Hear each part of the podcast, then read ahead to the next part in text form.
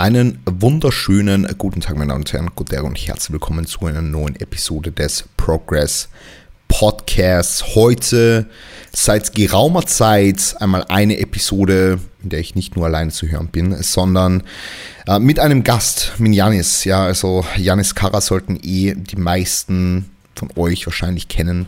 Ja, ähm, ich will jetzt nicht weiter mit heißen Brei herumreden. Ihr und der Janis haben uns einfach zusammengesetzt, wir wollten schon länger mal quatschen und äh, haben jetzt äh, die Möglichkeit genutzt, um über mehrere Trainings und Programmings relevante Themen zu sprechen und euch einfach so ein bisschen daran teilhaben lassen. Ja, also es ist ein entspannter Kaffee Tratsch, der mehr oder weniger direkt inmitten einer Konversation beginnt. Also ich habe den Podcast, den offiziellen Podcast, erst zehn Minuten nach dem Einstieg in die Konversation gestartet.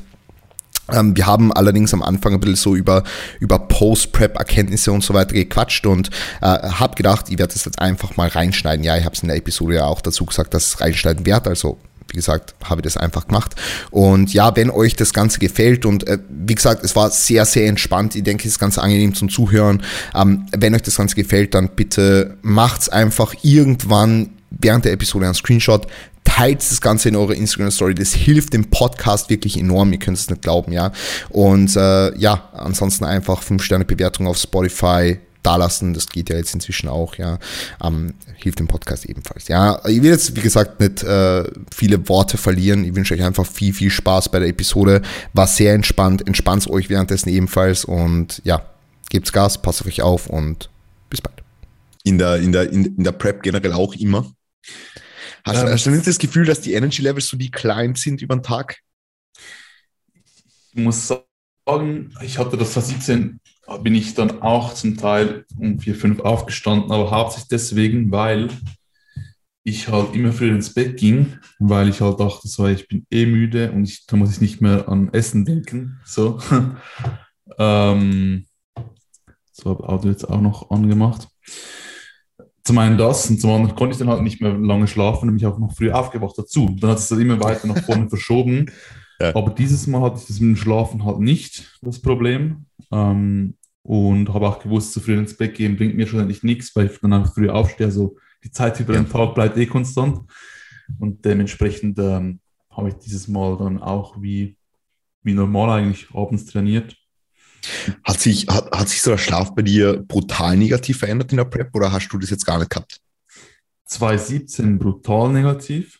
Ja. Ähm, jetzt letztes Jahr kurzzeitig negativ, aber nicht brutal negativ. Und das hat sich dann irgendwie, keine Ahnung wieso, wieder komplett eingependelt. So. Also ich hatte dann wie so fast schon innerhalb von einer Woche konnte ich von so einem 8,5, 9 Stunden Schlaf dann nur noch irgendwie sechs Stunden schlafen so. Ähm, und dann aber plötzlich wieder innerhalb von einer Woche ging es dann wieder so 8,5, 9. Ja. Crazy. Hast du, hast, du, hast du irgendwas gemacht? Ähm, Hast du irgendwas verändert? Hast du irgendwie. Doch, habe ich. Ja. ja. Ich habe ich hab, ähm, Melatonin, ähm, das, äh, aber nicht äh, das Immediate Release, ich habe mir das aus der Apotheke geholt, das ähm, ja. Retard. Und das hat mir echt geholfen, wieder länger schlafen zu können. So, ja. Crazy. Ja, wow. Uh, ist, ist im Endeffekt ist, ist, ist, ist Wahnsinn in der Prep. Also wenn es mit dem Schlaf gut funktioniert, puh. Ja, ja, ja. das war, es war wirklich so, dass habe ich auch extrem gemerkt, also wenn ich mal einen Tag schlechter oder wenig geschlafen habe, also der mhm. Energy Level war fast durch das, durch, also durch den Aspekt fast schon mehr beeinträchtigt als durch die Diät selber. Also mhm. wenn ich in, ähm, ja, in, im Diet Break oder so, Refeed, wenig geschlafen habe, nach zuvor, auch mit mehr Kalorien, die Energie war schlechter, als wenn ich auf Diät ja. war und viel mehr geschlafen habe. So, das, das war wirklich krass dieses Mal, dass ich wirklich das so hingekriegt habe. Auch wirklich, ich bin immer abends trainieren gegangen und so und ja, ging dieses Mal erstaunlich problemlos. Letztes Mal auch ja. wie du gemacht, immer früher aufgestanden oder nicht immer früher, wahrscheinlich immer früher auf, aber früher aufgestanden und halt morgens trainiert. Das Mal habe ich auch nicht morgens trainiert, aber ich habe auch das Mal über den Tag mehr gegessen. Das hat mir auch halt extrem geholfen. So. Ja. Also bei mir war es halt schon so, bei mir sind halt die, die Energielevel über den Tag massiv nach unten gegangen. Also mhm. ich bin um, bin um, bin um halb sieben haben wir mit der Melli auf die Couch gelegt am Abend, haben ja. eine Serie geschaut und die war innerhalb von einer Viertelstunde, ich war weg. So, äh, also wirklich komplett irre. Und dann, dann natürlich, wenn du um sieben schlafen gehst, mein, mein Körper hat halt gesagt, um, um zwei Uhr morgens, um drei Uhr morgens, so, Chris, steh auf jetzt, ja. Ja, genau. War komplett crazy, aber es, Das Ding war bei mir, ich hab, was ich gemerkt habe, was ich halt auch noch verändert habe, ist halt, halt also wenn ich an Trainingstagen habe ich halt auch wirklich streng darauf geschaut, nicht so viele Schritte vor dem Training zu haben.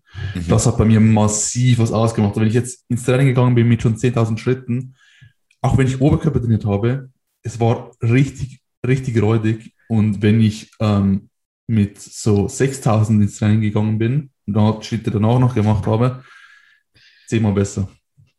Aber hast du das Gefühl, es war jetzt eher wegen, also es war jetzt eher so, dass es dich in einer objektiven Art und Weise beeinträchtigt hat, also einfach, dass du einen massiven Performance-Drop gehabt hast, im Gegensatz zu einer Session, wo du vielleicht nicht so viele Steps gehabt hast?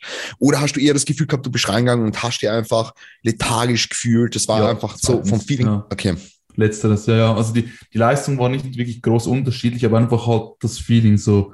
Hm. Beim einen Mal muss es sich halt hardcore zwingen und jede Bewegung doch so, fuck, man, will nach Hause, was soll der Scheiß?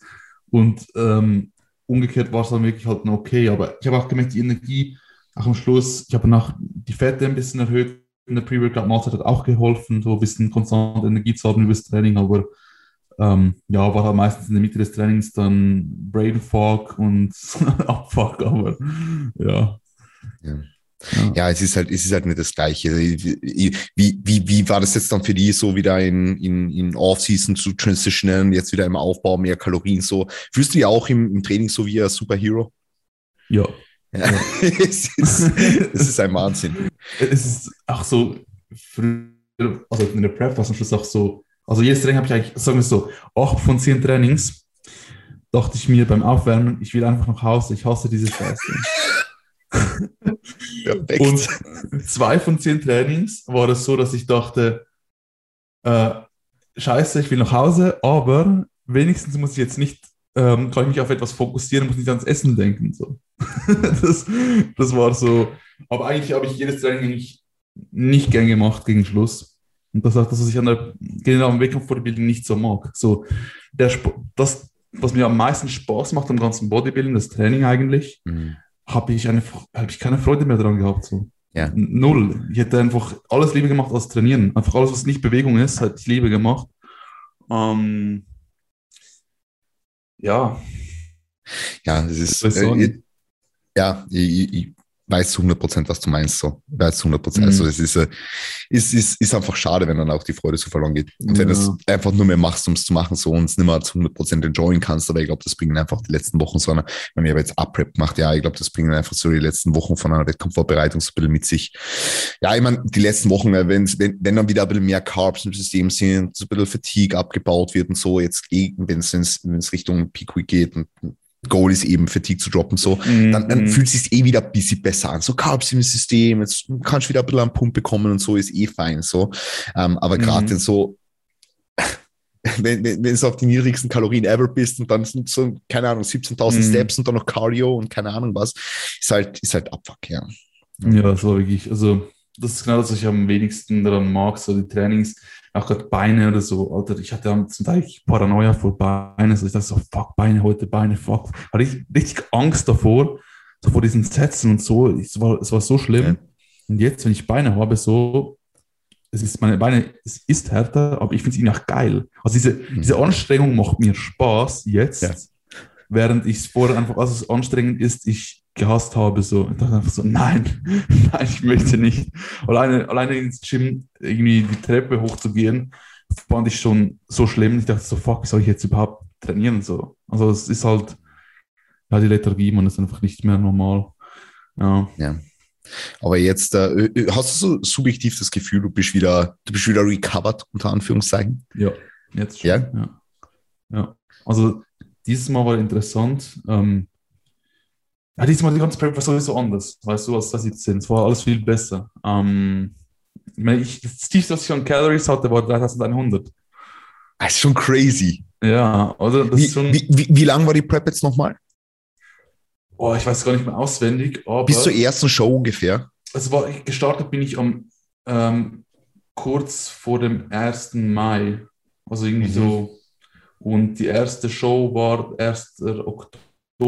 da war ich auch noch nicht ganz ready, war auch nicht geplant, ganz ready zu Ja. sein. Die erste Show, wo ich ready sein wollte, war ein, 31. Oktober, glaube ich. Ja. Mhm. Also waren das, äh, ich glaube jetzt bis zur ersten waren es irgendwann 27 Wochen insgesamt, glaube ich. Ja, bis zum letzten. Der war ähm, gegen Ende November. Er wollte sowieso nochmal persönlich gratulieren zu dieser wirklich erfolgreichen Saison. Ja, danke, Das danke. kom komplett irre, wirklich. Komplett Ja, irre. es ist, ist gut gelaufen. Also auch mit, auch, auch mit NPC und so, ich, ich habe da so riesen Respekt vor dem, was du gemacht hast und Großartiges vollbracht. So, ja, also wirklich, Danke, danke. wirklich sehr, sehr geil. Ja, kann ich nur zurückgeben, aber also bei dir, also für das, ich meine, es war deine erste Saison, right? Ja, es war so der Einstieg für mich in das Ganze so. Ich sag mal so, bei der ersten Saison hast du wahrscheinlich zehn, zehnmal mehr Dinge richtig gemacht und auch das Ergebnis war auch besser bei dir bei der ersten Saison als bei mir. Vielen lieben Dank. Ich, ich, ich habe das Glück, dass ich von so vielen, von, von, von anderen Leuten einfach eben durch genau durch Podcasts und so weiter, sehr einfach lernen kann. Und ähm, ja, ähm, habe auch einen guten Coach gehabt, bin gut betreut worden und da ist, es war einfach alles, alles sehr, sehr gute Line. Ich bin mit dem Ergebnis super zufrieden. Ich habe jetzt im Nachhinein natürlich auch äh, selber für mich reflektiert und hätte ah, sicherlich tausend Dinge besser machen können. Auch, Ja, immer. auch im Hinblick, Ja. auch im Hinblick auf die Nutrition und so, im Hinblick auf äh, Food Choices, im Hinblick auf eventuell ein bisschen zu viel Gemüse gegessen, sogar gegen Ende hin, ein bisschen Mhm. ähm, mit zu sehr, mit zu sehr auch, ich will nicht sagen, einen Food Focus hingeben, weil, ja, I don't know, ich habe jetzt nicht so wirklich einen Food ich habe halt die, die Boxen getickt, aber eh, im Nachhinein fallen da halt trotzdem so, so Kleinigkeiten auf, die du, Mhm. die, an denen du das nächste Mal arbeiten willst und die halt das nächste Mal dann auch nochmal so ein bisschen revampen willst, um das einfach noch mh, effizienter zu gestalten. Und ich weiß jetzt halt auch, was, was hat gut funktioniert, was hat nicht gut funktioniert. Also Mhm. am Ende die 17.000 Schritte mit Gewichtsweste haben dann nicht so gut funktioniert. das ist Ja. wieder so ein anderes Thema. Aber gut. Na, mega cool. Janis, wie lange hast du heute eigentlich Zeit?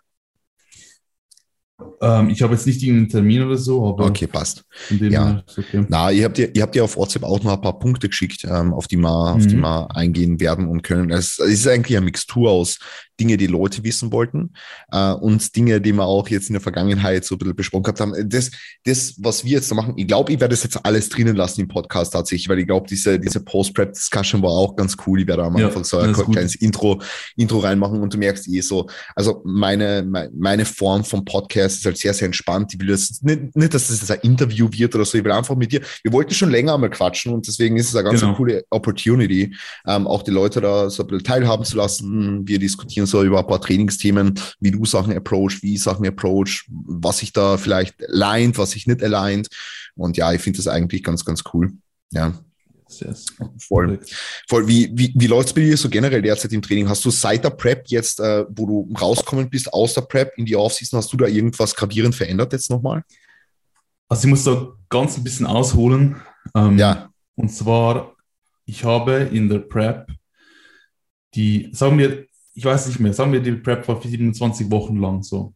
Und ready war ich dann, ähm, ja, etwa nach 24 Wochen. Ich sag mal, die ersten 10, 15 Wochen habe ich wöchentlich Progress gemacht im Training. Trotz, Okay. trotz Abnahme von ähm, anfänglich so 0,9 pro Woche und dann wurde es näher so 0,7. Das war wirklich erstaunlich, wie gut ich dort immer noch progressen konnte. Ähm, dann, sage ich mal, so vier, fünf Wochen war es dann so wenig Progress bis Stagnation. Mhm. Und nur ganz am Schluss hatte ich größtenteils Stagnation, also einfach, dass ich halt keine einzige Rap mehr geschafft habe, mit Mühe einfach meine Zahlen halten konnte. Und bei paar wenigen Übungen habe ich ein bisschen Kraft verloren, aber wirklich wenig, wenig. Also das war auch schon, war auch 2017 relativ gut, habe ich auch erst ganz am Schluss überhaupt Kraft verloren, aber dort halt dann relativ viel, so. Also halt irgendwie in einem Squat-Movement äh, war es dann halt irgendwie 15 Kilogramm in zwei Wochen. Mhm. So. Weißt du, was ich meine? Dieses Mal war es dann eher halt so zweieinhalb Kilo. Ähm, und dementsprechend bin ich halt dann am Ende der Prep selbst mit den Reduktionen, die ich dann am Schluss machen musste, weil die Kraft nicht mehr da war, immer noch höher als am Anfang der Prep mit den meinen, meinen Zahlen. So. Das war schon speziell. Und nach dem Wettkampf habe ich innerhalb von zwei Wochen in fast allen Übungen Zahlen gehabt wieder, die ich vorher nie erreicht habe. Crazy. Noch nie. Innerhalb wirklich so zwei Wochen Post-Prep hatte ich auf dem, nur schon, ja, Beinbeuger halt Gewicht drauf und das auf Raps gemacht. Das, das habe ich noch nie gemacht. So, also seither, seit nach dem Wettkampf geht es jede Woche so krass ab, wie ich das schon jahrelang nicht mehr gehabt habe. Das ist schon geil. Mhm. Ähm, wieso jetzt genau, I don't know. Klar, auch wegen dem viel mehr Essen natürlich, aber wieso es jetzt gerade momentan immer noch sich so, also weiß, jetzt auch jetzt noch so, diese Woche noch. Es geht, es geht so ab. Ähm, habe ich deine Frage beantwortet eigentlich? So die Frage? na, na, was du so verändert hast am Trainingsapproach eventuell, genau. oder ob du was verändert hast oder ob du mit dem genauen gleichen Approach transition bist. Ja. Ich habe halt zwei Dinge verändert während der Prep. Zum einen habe ich, das ist eines meiner größten Learnings gewesen, ähm, wenn ich eine, sagen wir in einem Training wirklich einen Leistungseinbruch hatte, wirklich so mhm. statt meine sieben, acht Reps halt nur vier geschafft habe, so in der Übung, dann habe ich in diesem Training das Satzvolumen für diese Muskelgruppe reduziert. Okay. Und die Woche darauf konnte ich dann die Vorwochenleistung oftmals wieder abrufen. So, es war wirklich. Also, okay. Ja, das, das war, weil normalerweise letzt, letztes Mal habe ich halt mich komplett ins Übertraining manövriert gehabt. Ich habe halt einfach so dann halt mit Rest Pause setzen quasi meine Gesamtrap-Zahl aufrechterhalten und so. Und das wurde dann halt immer schlimmer. So aus einem Satz wurden halt irgendwann fünf. So. Perfekt. Das war halt richtig, richtig blöd so von mir. Und diesmal habe ich wirklich so, dass wenn ich die Leistung, ich habe das mal auf den ähm, Gedanken gehabt, so, hey, meine Leistung ist mehr Reflexion von meiner Regeneration zu Stimulus als irgendwas sonst. Und wenn ich halt diese Zahlen dann nicht mehr geschafft habe, dann weiß ich, okay, die Regeneration war nicht ausreichend, deswegen mache ich jetzt ein bisschen weniger, um mich noch nicht noch tiefer ins Loch zu graben. Ja. Äh, dementsprechend konnte ich das Ganze auch gut halten und jetzt auch nach der Prep habe ich jetzt nochmal eine größere Änderung gemacht, dahingehend, dass ich jetzt das Volumen nochmal reduziert habe ähm, und auch die Frequenz ein bisschen reduziert habe. Also jetzt ein, äh, das äh, neun Tage Zyklus mhm. wo ich fast alle Muskeln halt in diesen neun Tagen zweimal trainiere und ein paar wenige wie Schultern und so trainiere ich halt dann dreimal. Ähm, ja, also ich mache insgesamt jetzt nach der, also auch mit dem Gedanken halt, weil ich hatte 2017 halt das Problem, dass ich dann voll mit viel Volumen und Zeug rein bin. Mhm. Und nach vier, fünf Wochen habe ich das Gefühl gehabt, ich falle auseinander, weil mir alles zu schmerzen begonnen hat. Und ich dachte halt, ja, es war wirklich übel, Alter. Also, äh, kannst du auch vorstellen, ich habe auch dort, ich weiß zum Beispiel noch, Rear Delts habe ich vor der Prep dann irgendwie 54 gehabt Kilo drauf. Auf ja. Reptolix. Dann Ende der Prep 45. Und dann nach der Prep, innerhalb von vier, fünf Wochen, war ich dann halt bei ähm, irgendwie knapp 90. So, was ich meine, so, das, und dann, wenn du halt noch Sätze ballerst ohne Ende obendrauf, dann fällt es halt irgendwann komplett auseinander. So. Aber diesmal habe ich deswegen das Volumen reduziert, die Frequenz reduziert, in der Hoffnung, dass es nicht passiert, aber es ist genau gleich gewesen. Vier, fünf Wochen haben wir alles wehgetan. Also es, es, war nicht wegen dem Volumen per se, einfach wegen den, ähm, ja, wegen dem Gewichts-Increase. Ähm, ja, ja. Ich glaube da. Ne? Wahnsinn. Du, ich habe vor boah, das ist schon, schon ewig lang her. Ich habe irgendwann mal einen Podcast gehört, wo du zu Gast warst mhm. und wo du drüber gesprochen hast. Äh, damals war es, also damals war es noch ein bisschen so, ein bisschen frischer, das Thema mit der Volumenprogression, Satzprogression über ja. the course of a Mesocycle und, und Reps in Reserve, quasi also relative Intensität auch progressen. Ähm, und du hast damals schon gesagt, dass du äh, glaubst, dass äh, diese Abstände einfach auch irgendwo Zucker sind, wenn ich mich jetzt recht erinnere. Ja, also dass, dass du das, das jetzt auf so einen kurzfristigen Zeitraum nicht jetzt auch in deinem eigenen Programming implementiert gehabt hast, glaube ich. Ja. Ja, ähm, wie stehst du heute zum Thema Satzpro? Es ist jetzt kein Punkt, den wir alles aufgeschrieben haben, aber ich möchte also einfach ein bisschen deinen Input dazu bekommen, weil ich jetzt immer mehr auch, auch so jetzt ein bisschen in der, mhm. in der Evidence-Based Enhanced Szene unter Anführungszeichen äh, immer mehr Leute sehe, die jetzt damit beginnen zu arbeiten, die jetzt auch ähm, Leute wie Michael oder Jared Ferrer oder irgendwas erfolgen ähm, und daran ja da Anklang finden. Deswegen, wie siehst du die heutige Situation zum Thema Satzprogression? Äh, denkst du, es hat eine Daseinsberechtigung? Wenn ja, für wen? Und, und wie, einfach so deine Thoughts dazu. Also, das ist mein Stance ziemlich geändert. Also, was ich früher schon gemacht habe, war, dass ich Progression gehabt habe über den Mesozyklus, aber halt eher im Bereich von wenigen Sätzen pro Muskelwoche und nicht so schon fast jede Woche irgendwie pro Übung einen Satz drauf oder sowas. So. Was manche machen so. Weil ich habe halt immer gemerkt, gemerkt, wenn ich zu leicht einsteige, bringt wahrscheinlich nichts. Wenn ich zu, zu hart am Schluss gehe, bringt wahrscheinlich auch nichts. Also muss ich da schauen, dass ich da nicht zu viele Sätze erde. Was ich inzwischen gar nicht mehr mache. Ich habe keine Satzprogression mehr und verwende es auch bei meinen äh, Coaching-Klienten nicht mehr. Aus verschiedenen Gründen, weil ich einfach gemerkt habe, dieses ganze ähm, gezielte Overreaching. Ich glaube dass es funktioniert, ganz im Ernst, weil ich kenne so wenige Leute, die mir sagen, hey, ich habe äh, gezielt mich ins Overreaching trainiert, dann habe die Deload gemacht und war danach stärker. Das ist mhm. auch bei mir fast nie der Fall gewesen. Ich war nach dem, äh, ich war einfach gegen den Schluss overreached as fuck, was auch das Ziel war, zeitweise ja. Dann habe ich mich erholt davon und dann war ich etwa gleich stark bis eher schwächer in der ersten Woche wieder. Also ich habe nicht diese Superkompensation erfahren. Ich habe für mich sagen müssen, so hey, zum einen diesen Abfuck mit Overreaching in der letzten Woche. Ich habe dann auch immer Schlafprobleme gekriegt und ja, ich war ein bisschen gereizt und saumüde und so Zeug.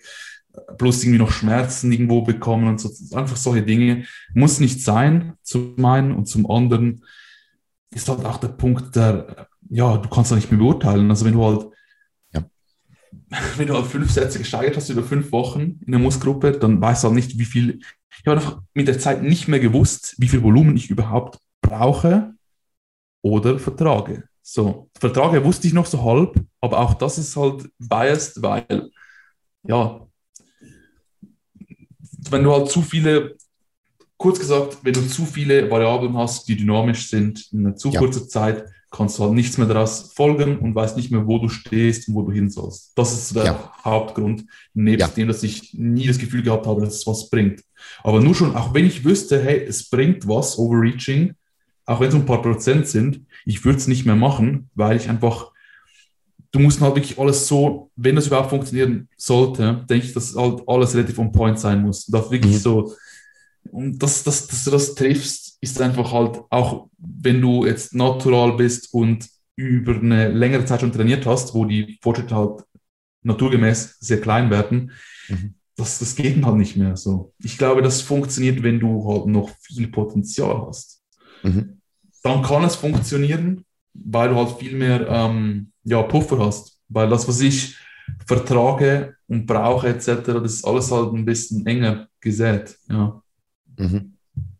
Ja, also ich, ich sehe das aus einer theoretischen Perspektive jetzt eigentlich relativ ähnlich. Ich habe jetzt, ich muss, ich muss sagen, ich habe noch nie ein wirkliches hm, Modell einer Satzprogression derartig implementiert in meinem eigenen Training. Einfach weil es sich nicht so mit dem, allein, was ich gerne mache. Ja, ja ähm, aber ja, voll, voll. Also es ist natürlich ein Faktor, den muss man einfach berücksichtigen, mhm. wenn man jetzt mit mhm. irgendwelchen Leuten arbeitet. Nichtsdestotrotz ähm, ist es schon so, dass Volumen natürlich äh, variabler Faktor ist, ja.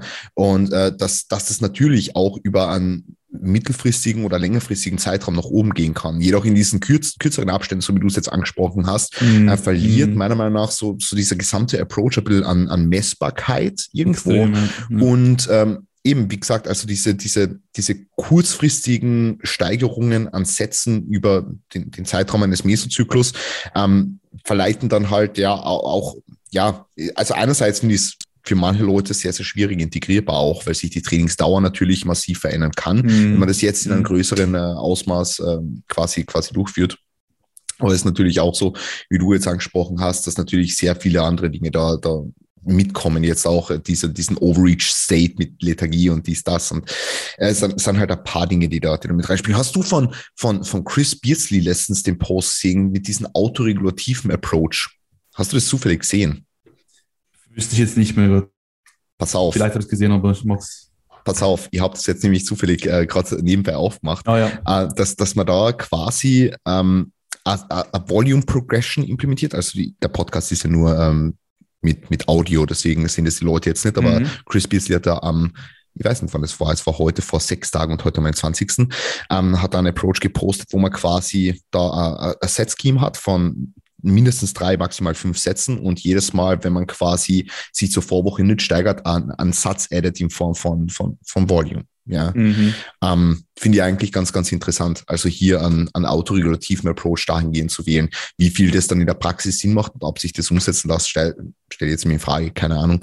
Ähm, aber habe ich ganz interessant gefunden, deswegen habe ich es jetzt nebenbei aufgemacht. Ist auch noch, auch noch ein Punkt halt die Progression generell. Also das Ding ja. ist halt, das, das Overreaching-Modell, äh, oder ich quasi gezieltes Overreaching pushst, hat ja auch quasi, funktioniert da dahingehend, dass du deine, deine ähm, deine Performance bleibt quasi über den ganzen Zyklus konstant. Und die Idee ist ja halt, die Fatigue steigt und wenn du dann dein Gewicht halten kannst, trotz steigender Fatigue bist du besser geworden. So. Ja. Ähm, ob du dann wirklich besser geworden bist, kannst du aber halt erst nach jedem Mesozyklus überprüfen. Also das merkst du halt erst dann. So. Und das ist halt so ein Punkt, den ich als Problem sehe. Weil wenn du jetzt angenommen Satzzahl XY auf um fünf Sätze über fünf Wochen steigerst und dann merkst du, hey, ich bin nach dem Deload 0% stärker geworden. So. Dann denkst du, okay, dann mache ich halt vielleicht ja, Satzzahl x plus 2 mehr und steige die auch wieder mit fünf Sätzen über fünf Wochen. Danach merkst du, scheiße, ich bin immer noch nicht stärker geworden. So. Und dann, bis du irgendwann mal bei einem Punkt bist, wo, wo du sagen kannst, ja. hey, jetzt weiß ich, was ich machen muss, das geht ja dann Monate. Wenn du nur immer noch fünf Wochen oder so überhaupt feststellen kannst, ob es was gebracht hat. Und abgesehen davon, was ist, wenn jetzt nicht das Problem war, dass du in dem der Muskelgruppe zu viele Reps gemacht hast, zu viele Sets gemacht, Sets gemacht hast. Vielleicht war das Problem, dass du gleichzeitig halt noch Trizeps so stark erhöht hast, das dann auch wieder interferiert mit deinem Push-Training für die Brust. Alle solche Dinge, du kannst natürlich nichts mehr daraus folgen du kannst nichts mehr daraus folgen. So, das ist so das Problem, was ich damit habe. Ähm, und wenn du halt wirklich darauf abzielst, jede Woche quasi so wirklich, wie es auch, ähm, so ähnlich wie es auch Jordan Peters macht, ja. so wie der Logbook. Ich muss ganz ehrlich sagen, es hat für mich immer am besten funktioniert. Ja. Und dann weißt du auch, wenn du deine Raps nicht schreiben kannst, dann ist irgendwas nicht gut und dann passt du es an. So, du merkst auch viel früher, und kannst viel feiner justieren, weil du kannst halt versuchen, hey, Einzelsätze mehr, Einzelsätze weniger. So. Mhm. Und vorhin, wenn du halt so eine Rap, äh, eine Satzrange hattest, dann weißt du halt nicht, war die Mitte davon optimal, war der Anfang hier optimal, Schluss. Das sind also Dinge, oder? Mhm. Das ist so, so mein, mein Take zu dem Ganzen. Du kannst erstens zu großen Abständen erst überprüfen, ob es funktioniert hat. Mhm. Zweitens, du weißt nicht, wieso es oder wieso es nicht funktioniert hat, weil es zu viele dynamische Variablen hat. Und dann noch der ganze ähm, das Risiko vom Overreaching bezüglich auch Verletzungen und ja, Wohlbefinden ist halt auch nicht top. Also für mich bin ich da vollkommen weggekommen, ja. Mhm. Ja, ich finde es sehr interessant. Also ich halte von deinen, von deinen Ansichten so sehr viel, deswegen finde ich es super geil, mit dir darüber zu sprechen, ein bisschen. Ähm, vor allem, weil ihr, wie gesagt, damals den Podcast auch von, von dir gehört habt. Du hast jetzt Jordan Peters angesprochen und diese Beat the Logbook Mentality. Die Leute setzen es immer gleich mit so, ah, JB ist der ultra low Volume Guy und so, aber wer einmal mhm. seinen Log mhm. liest, der weiß eigentlich, dass er gar nicht so wenig macht. So, ja. ja also kann, ja, ja, ja, ja, was, was, also muss ich das sagen, so ich, ich denke, das, das Thema Volumen und so, das war auch so ein bisschen Hype und alles. Alles, was unter 30, 40 Sätze pro Woche ist, ist für die Leute inzwischen Low Volume. Das ist der Wahnsinn. So, ja, also ich weiß nicht, Mann, also wenn du wirklich ähm, sechs Sätze von ja, einer Quad Compound pro Training machst auf knapp bis Muskelversagen, also ich kann da keinen mehr laufen davon. So, ich kann, ich kann mich kaum mehr bewegen danach. Also ich ja. kann mir schon gut vorstellen, wenn du drei Sätze von einer Hackschmidt oder so ans Muskelversagen machst, du, du kannst, wie willst du da noch einen vierten, fünften, sechsten, siebten Satz produktiv machen? So. Ich also hab, du jetzt als, als, als Athlet, der da, der das wahrscheinlich sehr viel, sehr viel Gewicht bewegt auch und, mhm. und dann natürlich auch ein gewisses Maß an Fatigue lokal und systemisch äh, anhäuft, ja. Aber brutal. Also ja. Das, ja, Entschuldigung, bitte. Ja, das, das Ding ist einfach halt, was auch, was auch ein wichtiger Punkt noch ist zum Thema Volumen, generell. Ja. Den wollte ich noch ansprechen, weil was ich auch gemerkt habe, dass viele Leute verwechseln Volumentoleranz und, also, also wie viel Volumen, die setzen gleich, wie wie viel Volumen brauchst du, wie viel Volumen verträgst du. Ja. Was du verträgst, ist nicht, was du brauchst, nicht, was optimal ist, weil Vertragen ist Überleben. Es geht nicht ums Ja. Überleben, es geht nicht darum, dass du, weil, ja, Vertragen heißt einfach, dass du das machen kannst, ohne dass deine Leistung sinkt im nächsten Training.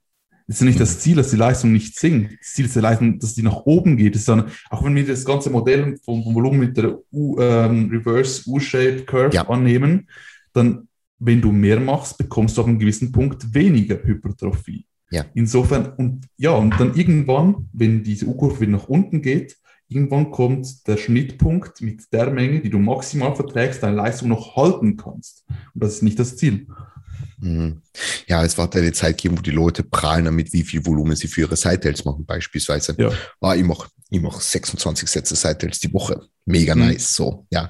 Äh, ist, ist, ja, ähm, sehr, sehr schwieriges Thema, weil, wie du schon sagst, so, du, du willst ja nicht der Type of Guy sein, der ultra viel braucht. So.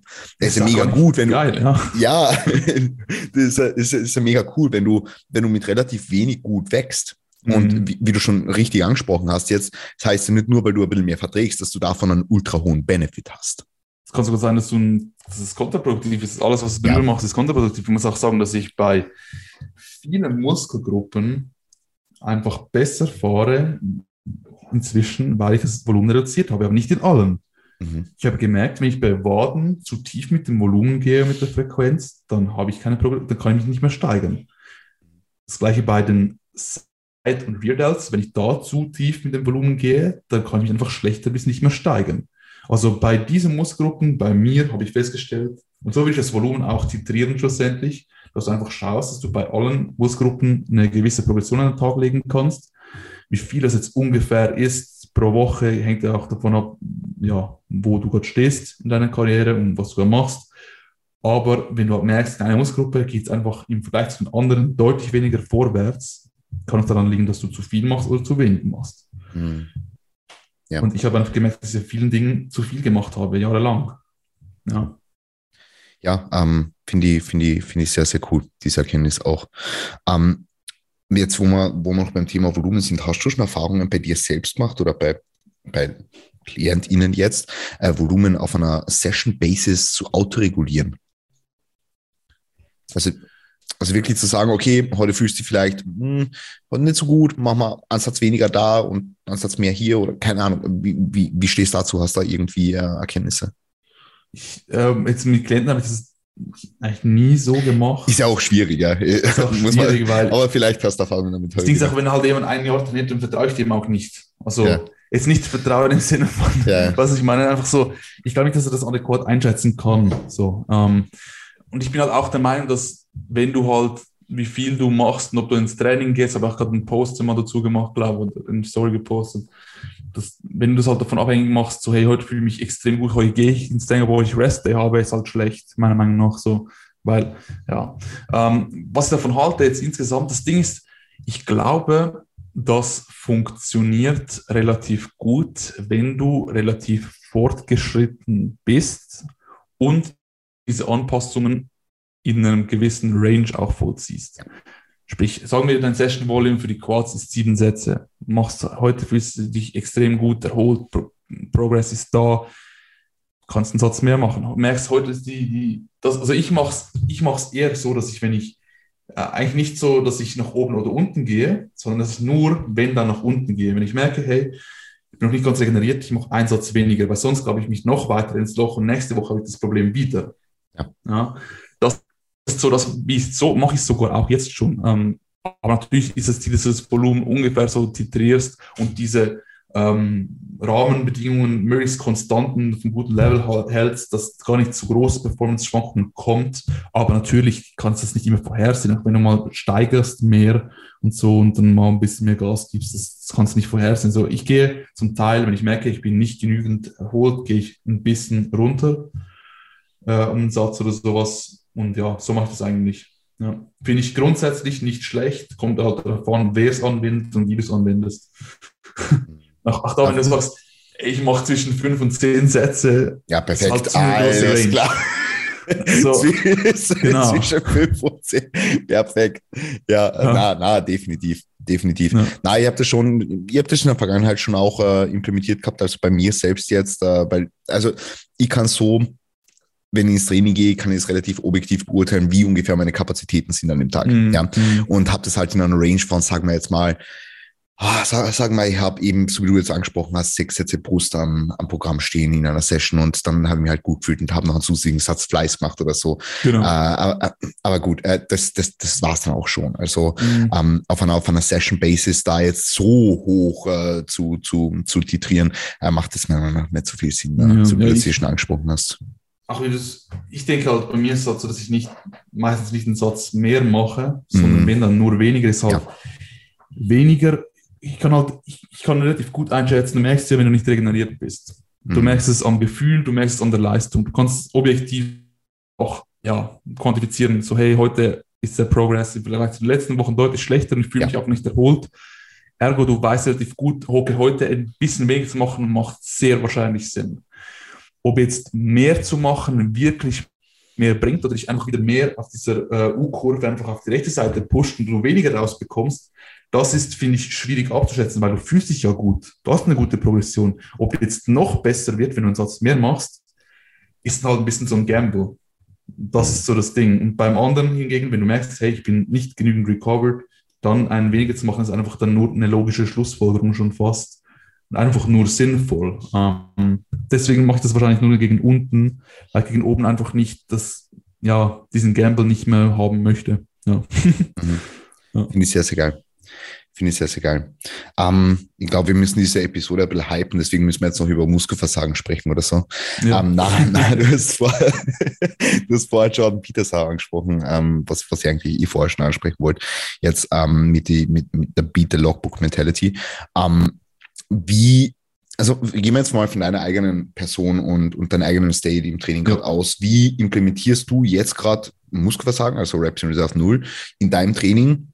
Verwendest du derzeit äh, an Anstieg der relativen Intensität von Session zu Session oder wie, wie verhalten sich die relativen Intensitäten bei dir im Training? Ist es auch eher etwas, was du vielleicht mal autoregulativ machst oder ist es etwas, was du ähm, movement-specific machst, wo du zum Beispiel sagst, okay, äh, Kniebeuge, da lassen wir eher was im Tank und bei der Leg Extension nicht oder wie, wie, wie schaut das aus? Also grundsätzlich arbeite ich auch bei meinen Kunden und bei mir schon seit länger mit der Range. Also die. Range ist dann in ja, konkrete Zahlen, so RIR 2 bis 0. Also zwei Reps im Tanklasten bis, bis 0. Und wieso 2 und nicht 3, 4? Wahrscheinlich ist 3 etwa gleich gut wie 2, aber das Ding ist halt, ich, ich persönlich glaube nicht, dass ich 3 Reps in Reserve halbwegs adäquat einschätzen kann. Und dementsprechend glaube ich auch nicht, dass jemand mit weniger Trainingserfahrung mindestens nur schon halbwegs so gut kann wie ich. So, weil ich kann das selber nicht wirklich gut. So, ja. Wie soll jemand, der weniger Trainingserfahrung hat, das besser machen oder gleich gut machen? Glaube ich einfach nicht. Und also meine Erfahrung zeigt auch, dass ich dann das nicht, ähm, ja, ich verschätze mich vielleicht um einen Rap, maximal Raps. Jemand, der hat wenig Trainingserfahrung, verschätze sich halt dann schnell mal um fünf, sechs, sieben bis zehn ja. Raps. Also was ist meine, das ist halt das, deswegen diese Range. Dann, wieso ähm, zehn? Wahrscheinlich, ich persönlich glaube nicht, dass die zehnte Rap, ich glaube, dass die zehnte Rap schon ein bisschen mehr Stimulus bringt. Das neun lohnt sich der Stimulus wahrscheinlich nicht. Aber um überhaupt eine RP8 einschätzen zu können, musst du auch mal eine 10 machen. Das ist so das Ding. Also ich mache hauptsächlich ähm, eine RP10 bei jeder Übung, in jedem Training, also nicht genau, nicht ganz jeder Übung. So mhm. RDLs halte ich einfach für nicht äh, ja, das, das stimmt mich als der ja. zum Risiko nicht so. Ähm, aber sonst eigentlich bei, auch bei, bei Hack Squats und so, das ist auch gefahrlos. Du brauchst keinen Spotter und verletzt dich nicht klar. Ein Technik-Breakdown kannst du auch relativ gut managen und alles. Mache ich einfach Minimum einen Satz auf RP10, weil ich dann merke, so, hey, ich schaffe gleich viele Reps wie im vorherigen Satz. Und davor, ist, ja, mhm. wird dann halt schwierig. Ähm, mhm. Deswegen RP10. Dann, wie gehe ich jetzt vor mit dem Steigern von Woche zu Woche. Mein Ziel ist es, Mindestziel, eine Rap pro Übung zu steigern. Nicht pro mhm. Satz, pro Übung. So, du machst, sagen wir, 12, 10, 9 Raps in einer Übung. Drei Sätze. Ziel ist bei den nächsten, sagen wir 13, 10, 9 oder mhm. 12, 11, 9. So, ein Mindestziel. Ein Rap mehr. Ähm, dann, wenn ich mehrfach hintereinander die Raps steigern konnte, sodass ich sagen wir, ich möchte eine Übung ungefähr auf 10 Raps machen. Sagen wir, ich bin beim ersten Satz jetzt bei 14 Raps angekommen, habe mich dort gesteigert von 10 auf 14 Raps. Dann gehe ich mit dem Gewicht hoch, wodurch das, äh, die Rapzahl wieder droppt auf ungefähr 10, manchmal auch unter 10 knapp, ist eigentlich relativ egal. Auch ob du jetzt ja. bei 13 schon mit dem Gewicht hochgehst oder bei 12 schon oder bei, erst bei 15, es ist ein bisschen Ermessenssache. Das mache ich einfach so, wie ich gerade Bock habe und wie sich das am besten anfühlt. Wenn ich merke, die Gelenke sind eher ein bisschen äh, zickig momentan, eher überlastet, dann gehe ich halt eher mit den Reps mal ein bisschen höher und dann erst mhm. das Gewicht und ja. Und äh, oder natürlich das Gewicht erhöhen und halbwegs ähnliche Rep-Zahlen erzielen wäre auch noch eine, eine Option. Und das versuche ich halt jede Woche zu hitten. Und ja, das ändert sich dann halt schlussendlich einfach auch. Ja. Mhm. Sehr, sehr geil. Finde ich, finde ich, finde ich mega, mega interessant. Also. Und was ich noch sagen kann dazu ist, wenn du ja. halt äh, überall, sagen wir, eine RP 9 hattest, den letzten Satz eine 10 und du kannst halt mit der gleichen RP dich trotzdem steigern, dann musst du von mir aus nicht hochgehen mit der RP über den mhm. Zyklus. Weil es geht einfach darum, dass du über die Zeit sicherlich in irgendeiner Weise das Volumen ja progressiv hältst, also im Sinne von Volumen gleich Satz mal Reps ja. mal Gewicht dass das einfach über die Zeit steigt. Und über die Satzzahlen, das ist halt, wenn ich eine Rap, zwei Raps steigere auf zehn Raps, sind das 20 Prozent. Ja. Ein Satz mehr auf drei, Rap, auf drei Sätze gesehen ist 30 33 Prozent mehr. Auf zwei Sätze, was ich auch bei gewissen Übungen habe, dort einen Satz mehr zu adden, ist 50 Prozent mehr. Das ist ja. schon, das sind halt Increases, die ich einfach denke, dass du die nicht in so kurzer Zeit brauchst oder auch gut verträgst. So. Mhm. Ich bin auch nicht ich bin auch nicht, ich finde es auch, der größte Kritikpunkt am, am Vorgehen von Mike Israel zum Beispiel ist auch so, ich glaube nicht, dass du innerhalb von einer Woche mehr Volumen brauchst. Ja. So. Ja. Glaube ich einfach nicht. Ja. Ja. Ja. Stimme dir zu 100% zu. Stimme dir zu 100% zu. Ja, ich glaube, ich glaube, ähm, Muskelversagen ist definitiv etwas, was äh, nicht unbedingt nötig ist, um, um Progression und Muskelwachstum zu erzeugen. Aber es ist einfach ein Tool, was man nutzen kann. Wir haben ja so viele, so viele Möglichkeiten, es so viele unter Anführungszeichen Wege, die noch rumführen. Ähm, und ich, ich denke, also der Punkt, den du angesprochen hast, den, den predige ich ja auch immer wieder. Du kannst nicht irgendwas einschätzen, wenn du nicht weißt, wo dein Limit ist. Mhm. Ja. Mhm. Ähm, für das macht es halt ab und zu Sinn, in diversen Bewegungsmustern, in diversen Phasen, whatever, mal ans Muskelversagen zu trainieren. Ja, einfach damit man mal weiß, okay, wie fühlt sich's an? Weil viele ja. Leute reden halt über, über Reps in Reserve und denken, sie können es einschätzen und, und können es eigentlich nicht einschätzen. Weil wann bist du in einer Beinpresse das letzte Mal wirklich ans Muskel, also wirklich ans Muskelversagen gegangen? Ja, absolut. Ähm, ja. Das ist, ist, ist, ist halt ein, schwieriges Thema. Und deswegen, das auf einer, auf einer mehr oder weniger regelmäßigen slash unregelmäßigen Basis zu implementieren, macht sicherlich irgendwo Sinn. Wie man das dann macht, entweder eben, so wie du jetzt gesagt hast, man mal in einer Session oder so oder vereinzelte Sätze oder man macht es in vereinzelten Sessions über den Course of a Mesocycle, ja. ja. Ähm, das, das muss man halt schauen, wie es vom, vom Approach her einfach passt, ja. Aber ich denke, ich denke, dass äh, es ein Tool ist einfach und so müssen wir es halt sehen. Absolut. Was, was hältst du davon, wenn jemand dir sagt, hey, ich habe fünf Sätze gemacht, in jedem Satz zehn Reps auf RP 8? Naja, also was ich dann in so einem Fall ganz gerne mache, ist einfach mal zu schauen, okay, wie schauen denn die einzelnen Sätze aus? Mhm. So, ja, mhm. wie schauen die einzelnen Sätze aus? Weil wenn, wenn da fünf Sätze mit der gleichen Wiederholungsanzahl, mit der gleichen RP sind, dann muss logischerweise A-Faktor schwanken und das wäre jetzt dann wahrscheinlich irgendwo das Gewicht. Das ist, ist aber relativ unwahrscheinlich und wenn jemand so, also wenn jemand so ein, so ein Sets and Rap Scheme hat, ist es halt meistens so, dass die RPEs nicht dementsprechend, was da auf dem, genau. auf dem genau. Blatt Papier steht, sondern mhm. einfach äh, meistens, also also angenommen, jemand schafft mit einem Gewicht immer dieselbe Anzahl an Reps, dann wird logischerweise die RP schwanken, weil du, du wirst, oder die, die Nähe zum Muskelversagen, oder oder es müssen die Reps schwanken, weil du wirst, wenn du intensiv trainierst, mhm. auch wenn du mit zwei Reps in Reserve trainierst, du wirst irgendeine Art von Drop-off haben. So genau. über, über die Sätze. Und es ist halt, ist halt, ist halt, ist halt schwierig. Irgendeinen ja. Drop-off hast du einfach. Es ist bei manchen mehr, bei manchen weniger, mit mehr Satzpausen vielleicht weniger, mit tiefen ja. RP vielleicht weniger, vielleicht bei gewissen Übungen weniger, aber du wirst eine gewisse Ermüdung, wirst eine Zahlen erkennen müssen, sonst sind die Zahlen einfach falsch. Und weil die mhm. Zahlen halt falsch sind, die, das Gewicht hast du gezählt, die Reps hast du gezählt, aber die RP hast du geschätzt. Wird wahrscheinlich die RP das Problem sein.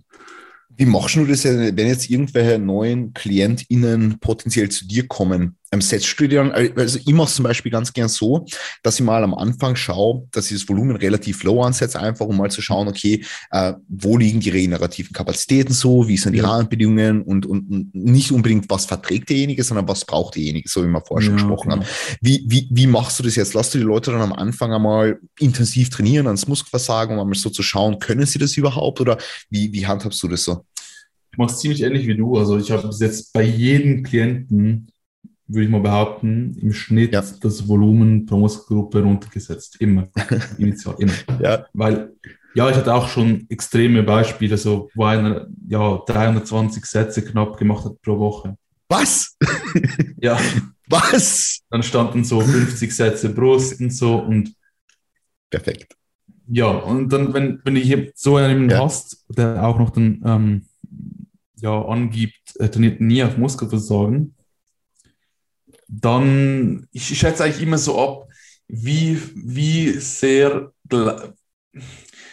wie wahrscheinlich ist es, dass der RP-Skalen überhaupt halbwegs akkurat einschätzen kann. Und wenn ich die Chance zu groß sehe, mache es inzwischen, habe ich auch ein bisschen geändert. Ich habe am Anfang immer so versucht, einfach ähm, bei allen mindestens den letzten Satz halt bei jedem Training auf den RPC, so mache ich es auch selber, zu machen, habe gemerkt, dass bei gewissen Leuten dann einfach das relativ lang dauert, bis das Ganze halbwegs akkurat wird.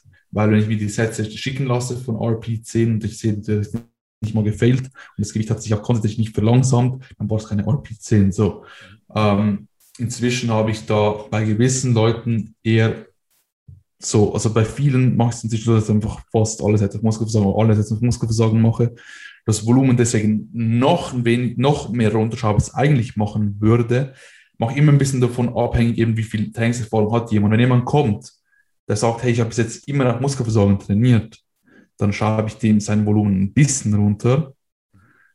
Ähm, und wende von Anfang an eigentlich schon das System an, dass er nicht ganz alle Sätze auf Muskelversorgung macht. Wenn jemand kommt, der noch nie auf Muskelversorgung trainiert, ich glaube, das musst du einfach mal eine Zeit lang gemacht haben, um zu wissen, wie das ja. geht. Also ich habe das intuitiv immer gemacht am Anfang. Ich wusste gar nicht, was das, was, dass man es anders machen kann. Weißt du, ich dachte so, hä, was, du trainierst nicht, bis du nicht mehr kannst, so, bis die Bewegung nicht mehr geht. So, hä, what? das war für mich so, hä, also wieso? Also, das ist, ja, egal. Aber das ist halt ein bisschen der Unterschied. Die Leute, die halt von, von der einen Seite kommen, die du eher bremsen musst, die halt ja RP10 haben, aka, Ahnung, drei Raps davon waren schon weit über RP10, nur noch irgendwie mhm. ein Viertel der ROM und gerudert mit, keine Ahnung, Händen bei einer Beinübung und so Zeug. Perfekt. und ja. ja. so ein bisschen abhängig. Aber ich habe jetzt bei fast noch niemandem das Volumen wirklich wieder groß erhöhen müssen. Über die Zeit mhm. natürlich, gewisse Muskelgruppen natürlich, aber so overall, ja, und ich lasse mir halt immer auch sagen, wie viel sie vorgemacht haben. Auch eine gute, ein guter Punkt. Wenn du halt jemand hast, der sagt dir, hey, ich habe pro Woche Sätze gemacht. Ich bin halt skeptisch. 40 Sätze mit einer RP 8 bis 10, RR 2 bis 0, mhm. das ist schon sehr fucking viel. Also, ja, ja bin ich skeptisch. Ja. Mhm. Mega geil. Ja, ähm, sind wir, sind wir eigentlich relativ ähnlich unterwegs dahingehend. Ähm, vielleicht zwei Punkte, wo ich da jetzt noch einhaken möchte. Du hast vorher, du hast vorher schon so ein bisschen eine Approach deinerseits angesprochen, wie es, wie es du handhabst, wenn du, wenn du bei dir selber merkst, dass eventuell die Progression mal ausbleibt, also im Hinblick auf die ja. Volumenreduktion und so weiter. Wie machst du das jetzt bei KlientInnen, wo es halt so ist, dass du merkst, okay, hm, Progression bleibt da aus, Gibst, bist du dann eher so jemand, der gleich ein Movement austauscht oder schaust du mal, wie schauen die Rahmenbedingungen aus, wie schaut Sleep aus und so? Ich meine, das machen wir sowieso, obviously. Ja. So, wenn jemand, jemand nur vier Stunden schläft und die Progression bleibt aus, ja, dann wäre ich nicht das erste beim Training ansetzen. Ich meine, kann man auch machen, so, dass man Mhm. schaut, dass man den Mhm. Trainingsstress ein bisschen reduziert, aber ist es ja ähm, dann natürlich auch eine Arbeit an Rahmenbedingungen. Wie, was sind so deine, deine Go-to, Go-to-Actions, was die Fehlersuche betrifft? Wie du schon angesprochen hast, ist immer das erste Rahmenbedingungen. Also eben, wenn Mhm. jemand halt, keine Ahnung, in letzter Zeit wenig geschlafen hat, viel Stress hatte und äh, ja, überhaupt nicht so viel gegessen hatte, wie er sollte, ja, dann musst du gar nicht das Training mehr anschauen. Also, das ist halt Ja. dann das, das Problem. Das andere ist halt, äh, was ich dann schaue, ich, ich bin halt grundsätzlich eher der Meinung, dass wenn du vermutest, hey, im Training ist irgendwas nicht so gut, vergleich mal die Muskelgruppen. Wenn du halt merkst, hey, bei anderen Muskelgruppen, da, ähm, ja, wie, wie er sich dabei fühlt, ob er das Gefühl, dass er überlastet ist oder nicht, und dann so ein bisschen Rückschlüsse ziehen und einfach eine Vermutung anzustellen, ist es zu wenig oder ist es zu viel? Und klar, oftmals ist es halt auch so relativ simpel dahingehend, dass wenn du drei Sätze für eine Muskelgruppe hast pro Session und es geht nicht vorwärts, groß runter von drei wird wahrscheinlich nicht die Ursache sein. So. Hättest du, vielleicht, klar, vielleicht hättest du sogar eine bessere Progression, wenn du mal bei einem Anfänger von vier Sätzen auf drei reduzierst, okay, maybe, aber wahrscheinlich ist es nicht das Problem, dass, dass jemand zu viel macht, denke ich. Wenn wir jetzt mal von einer relativ gleichmäßigen Verteilung auf die Woche ausgehen, Frequenz auch etwa ähm, ja, normal verteilt, sage ich mal, zwischen den Muskelgruppen, dann schaue ich halt auch, was ich auch anschaue, ist halt die, die Intensität insgesamt. Ja, bei Neukunden, wenn ich halt sehe, dass jedes Satz dann halt eine äh, RIR 10 ist wahrscheinlich, dann muss man halt das zuerst mal korrigieren, wenn halt du Mhm. jede Muskelgruppe zu wenig intensiv trainierst, dann dass dann nicht vorwärts geht. Aber an einem gewissen Punkt ist auch klar. Ähm, das wäre auch so eine Rahmenbedingung wahrscheinlich. Ja, voll. Ähm, und dann würde ich tatsächlich oftmals, auch gerade wenn er noch sagt, ja, ist immer knapp mit der Regeneration, Muskel hat auch relativ lange, relativ stark oder sowas, Reduktion zuerst mal. Ähm, auch abhängig davon, halt, wie hoch er schon ist. Wenn er schon extrem tief ist, dann wahrscheinlich eher eine Erhöhung. Mhm. So eigentlich, ich schaue einfach so, was the, the best guess ist, zu wenig oder zu viel. Und im Mhm. Zweifelsfall gehe ich eher, eher zuerst runter, um das zu verifizieren, weil hochgehen, um es zu verifizieren, halte ich halt für weniger gut, weil ja, Verletzung, whatever, macht halt keinen Sinn für mich. Lieber einmal zu tief als einmal zu hoch. Mhm. Ja. Ja, makes sense. Makes sense. Na, hat mich, hat mich jetzt aus deiner Perspektive dahingehend interessiert, ja. Voll. Ja. Ähm, der zweite Punkt, den ich, den ich, den ich noch ansprechen wollte, ist das Thema mit, ähm, äh, das ist jetzt was, was ich gerade vorher dazu geschrieben habe, als du gesagt hast, du hast schon gesagt, ähm, irgendwie acht bis zwölf Reps, aber wenn du mal 13 machst, weil sich die Gelenkstrukturen noch nicht so fresh anfühlen, so, ähm, dass da halt einfach mit den Reps ein bisschen höher gehst. Wie stehst du zum Thema so, so ultra high Reps? So, so alles, was dann so in die Richtung 20 bis 30 oder 30 bis 40, 30 plus geht, äh, implementierst du das bei dir selbst im Training, bei KlientInnen siehst du da einen Sinn dahinter, wirklich äh, über alle Rap-Ranges stark zu werden oder, oder wie schaut, wie approachst du das? Also zum einen, ich glaube, ein Punkt sind wir uns wahrscheinlich einig, wenn du halt mit den Raps, sagen wir, ungefähr zwischen 15 und 20 plus, behaupte ich, das zeigt ja auch meiner Meinung nach so ein bisschen die Evidenzlage, dass du dann wahrscheinlich schon auch das Muskelversagen trainieren sollst, weil die ersten paar Reps einfach halt zu wenig ähm, motorische Einheiten rekrutiert werden. So. Ja. Also je höher du den Rap gehst, Raps gehst, desto, also wenn du 30 Raps machst und das irgendwie mit RIR 3 machst, finde ich grundsätzlich einfach nie sinnvoll, ehrlich gesagt. So. Wo du jetzt die Grenze ziehst bei 30, 40, 20, 15 Raps, ob du sagst schon bei 15 muss es auch fast Muskelversagen sein, sonst ist es zu wenig, das ist eine andere Frage. So. Ähm, Aber schätz mal, schätz mal drei Reps in Reserve bei 15 Reps ein oder bei 20. Das ist komplett Da- irre. Jetzt kommt jetzt der nächste Punkt, so abgesehen davon, ähm, was ich auch noch ein Problem habe mit, mit zu High Raps, ist halt extrem tagesformabhängig. Ja, Extrem tagesformabhängig, wenn du halt mal wirklich auch, nach Satzpausen abhängig. Also, wenn wir halt davon ausgehen, dass du bis zu wenig Satzpause gemacht hast, nimm dir das vielleicht im Rap-Bereich bis 10 Raps, vielleicht eine halbe Rap mal. Ja. Okay, dann hast du eine halbe RP höher bei gleichen Raps, so wie du sonst gehabt hättest. Wenn du hingegen bei 20, 25, 30 Reps mal ein bisschen zu viel Pause gemacht hast, ist es halt ein proportional, vielleicht, wenn es ein halber Rep von 10 wären, ähm, etwa 5%, wenn man 5% von 30 Reps ausrechnet, kann das halt schon ein paar Reps mal ausmachen, würde ich behaupten. Beziehungsweise dort war prozentual sogar mehr, was ausmacht. Also bei 20 Reps, kurz, zu kurze Pause, gleich drei Reps weniger. So. Mhm. Oder es dann wirklich einen Unterschied macht, I don't know. Äh, schlussendlich, ob diese drei Reps dann wirklich auch so viel bedeuten würden. Mhm. Aber das ich auch so ein Problem.